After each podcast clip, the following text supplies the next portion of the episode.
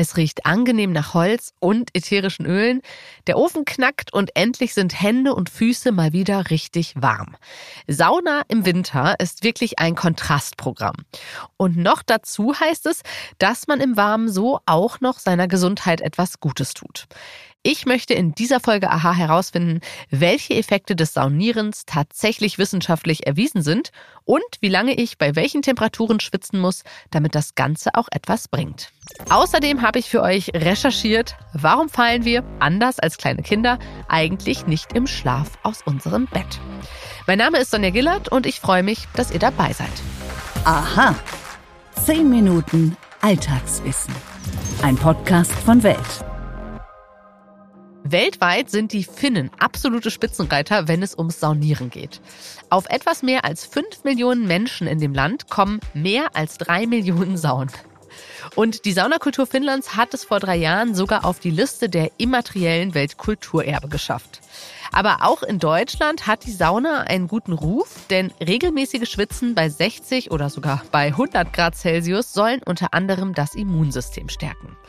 Mein Kollege Martin Lindner aus dem Wissensressort von Welt hat sich mit wissenschaftlichen Studien zum Saunieren beschäftigt und er weiß, was dran ist an der These vom gesunden Schwitzen. Hallo Martin. Hallo Sonja. Besonders in skandinavischen Ländern gehört das Saunieren ja quasi zur Kultur dazu.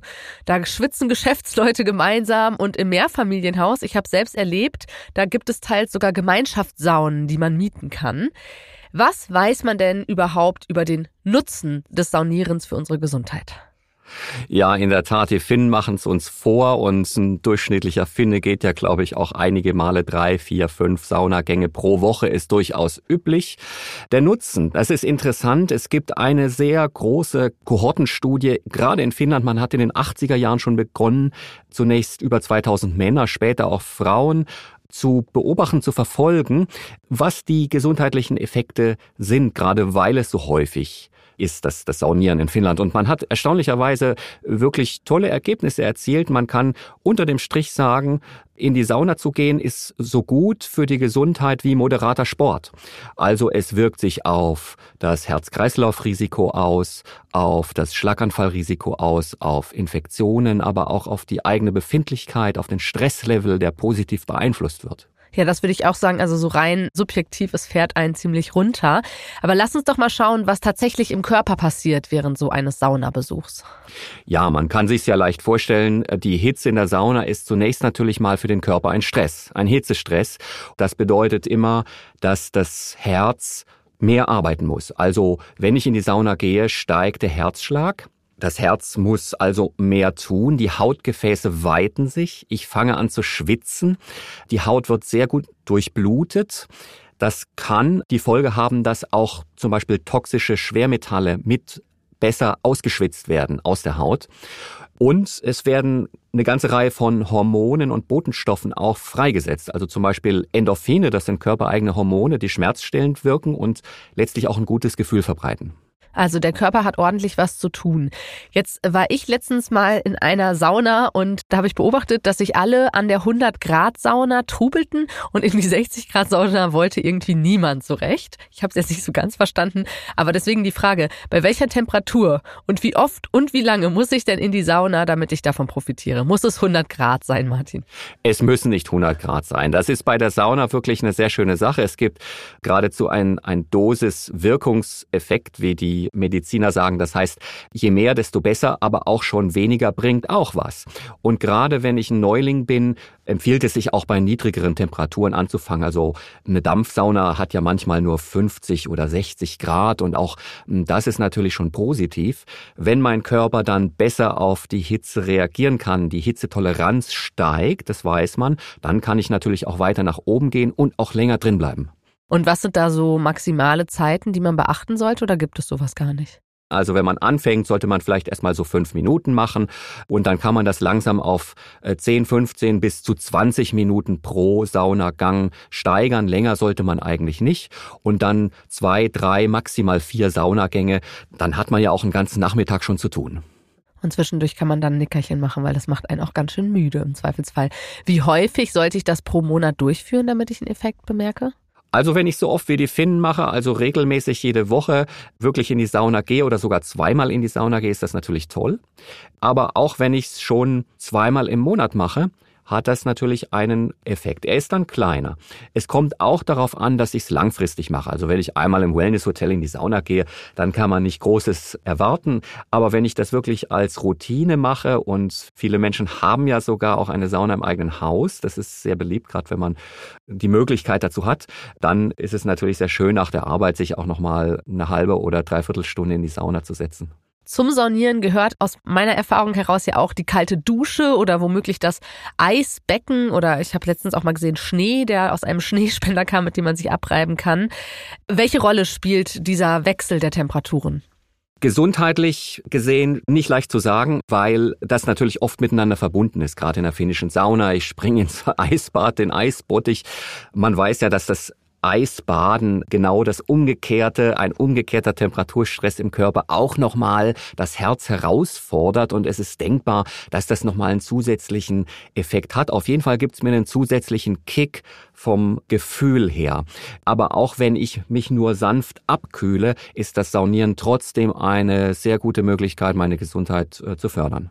Wer sich übrigens fürs Eisbaden insbesondere interessiert, darüber haben Martin und ich auch in einer Folge gesprochen. Die stelle ich in die Show und da erfahrt ihr, was man wissenschaftlich schon herausgefunden hat zu den Effekten von Eisbaden oder extrem kalten Duschen. Wie sieht's denn aus? Gibt es denn Menschen, denen man eher von einem Saunabesuch abraten sollte? Ja, also wer wirklich sehr schwer erkrankt ist oder eine schwere Herzkrankheit hat, der sollte das wahrscheinlich nicht tun. Auf jeden Fall äh, sollte man das, wenn man eine chronische Krankheit hat, mit seinem Arzt doch besprechen, wie die Belastbarkeit ist. Man muss sich vorstellen, eine Sauna ist ja ungefähr so, als würde ich mich auf ein Fahrradergometer setzen und strampeln. Und da würde ich jetzt auch nicht von 0 auf 200 Watt gleich gehen, sondern wenn ich es mache, dann vorsichtig anfangen, das auch austesten, mit dem Arzt besprechen. Aber auch Menschen zum Beispiel mit einer Herzschwäche oder mit Kreislauferkrankungen können das durchaus tun. Also so eine Faustregel ist, wer zu Hause im, meinetwegen im mehrstöckigen Mietshaus noch die Treppen zu seiner Wohnung hochlaufen kann, ohne völlig aus der Puste zu kommen, der kann in die Regel auch in die Sauna gehen aber einfach mit dem Arzt mal abklären. Und wie sieht's bei Kindern aus? Können die mit in die Sauna und ab wann können die mit in die Sauna? Große Diskussion. Also äh, Kinderärzte empfehlen, glaube ich, gerne, dass man das erst so ab äh, zwei, drei Jahren machen sollte. Es gibt aber durchaus auch Untersuchungen, auch aus Finnland wieder, dass man selbst mit Kindern, die, die acht, zehn oder 14 Monate alt sind, schon in die Sauna gehen kann. Auch hier muss man eigentlich gar nicht dazu sagen, vorsichtig beginnen, austesten, nicht zu lange, nicht zu heiß, dann hinterher vielleicht auch nicht ins Eiswasser springen mit den äh, ganz kleinen Kindern, sondern sie auch ein bisschen ruhig runterkommen lassen. Martin, vielen Dank. Ich glaube, wir sind jetzt alle gut auf den nächsten Saunagang vorbereitet. Dann viel Spaß. Warum ist das so? Die kleine Alltagsfrage.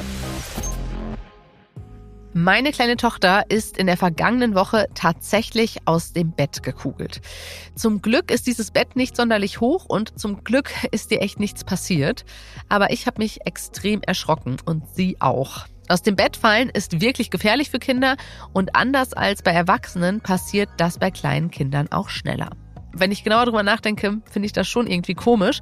Deswegen bin ich für euch der Frage nachgegangen, warum Erwachsene auch in fremden Hotelbetten oder bei wilden Träumen nicht aus dem Bett fallen. Zumindest in der Regel. Während wir schlafen, durchleben wir verschiedene Schlafphasen. Die lassen sich grob in Leichtschlaf, Tiefschlaf und den Traumschlaf, den sogenannten REM-Schlaf, einteilen. Gesunde Menschen bewegen sich während der verschiedenen Schlafphasen kaum. Auch dann nicht, wenn sie in Träumen um ihr Leben rennen, möglicherweise sogar kämpfen oder Fußball spielen, was auch immer ihr nachts so tut. Das liegt daran, dass im REM-Schlaf, also dem Traumschlaf, die Verbindungen zwischen Muskeln und Gehirn blockiert sind. Wir sind also quasi gelähmt. Schlafforscher vermuten, dass wir zudem im Laufe unseres Lebens aus Erfahrung lernen, wie groß unser Bett ist. Außerdem nehmen wir im Schlaf äußere Umstände wahr. Zum Beispiel, wenn die Hand aus dem Bett hängt, dann wissen wir, hm, da ist das Bett zu Ende, in die Richtung bewegen wir uns besser nicht. Auch Kopfkissen und Bettdecken helfen uns bei der unbewussten Orientierung im Bett. Mit der Zeit lernen wir auch an unbekannten Orten wie einem Hotelbett oder bei einem Freund auf der Couch sicher zu schlafen. Das Gehirn weiß, dass unser Bewegungsrahmen eingeschränkt ist und steuert unsere Bewegung unbewusst so, dass wir nicht von der Couch oder aus dem Hotelbett herausfallen. In der Konsequenz fallen Kinder öfter aus dem Bett als erwachsene Menschen, weil sie das noch nicht gelernt haben. Übrigens, wenn wir uns im Schlaf mal richtig bewegen, dann tun wir das meist in kurzen Wachphasen. An die können wir uns beim Aufwachen in der Regel dann aber nicht mehr erinnern. Allerdings kann es auch bei Erwachsenen passieren, dass sie aus dem Bett fallen. Der häufigste Grund dafür ist Alkoholkonsum. Dann sind unsere Wahrnehmung und die Kontrolle über unseren Körper nämlich beeinträchtigt. Überraschung. Auch Demenzpatienten fallen häufiger aus dem Bett. Bei ihnen funktionieren Wahrnehmung und Orientierung ebenfalls nicht mehr so gut. Wer regelmäßig neben seinem Bett aufwacht, der sollte das definitiv mit einem Mediziner besprechen. Ein Grund könnte nämlich auch eine REM-Schlafverhaltensstörung sein. Dann sind die Muskeln, während man träumt, nicht mehr gelähmt und man führt die Bewegung im Traum tatsächlich aus. Falls ihr noch mehr zum Thema Schlafen und Träumen erfahren möchtet, habe ich euch alle Aha-Folgen dazu in die Shownotes gestellt. Mit dieser Folge sind wir am Ende und ein Dank geht an meine Kollegin Juliane Schneider, die daran mitgearbeitet hat. Wenn ihr Lust habt, dann könnt ihr auch bei Spotify an einer Umfrage zu dieser Folge mitmachen. Ich möchte von euch wissen, setzt ihr auf Sauna im Winter oder ist das Schwitzen in einem engen Raum überhaupt nichts für euch? Falls euch noch Alltagsfragen umtreiben, dann schreibt uns sehr gern eine E-Mail an wissen.welt.de. Wir freuen uns wirklich über jede einzelne. Mein Name ist Sonja Gillert. Bis zum nächsten Mal.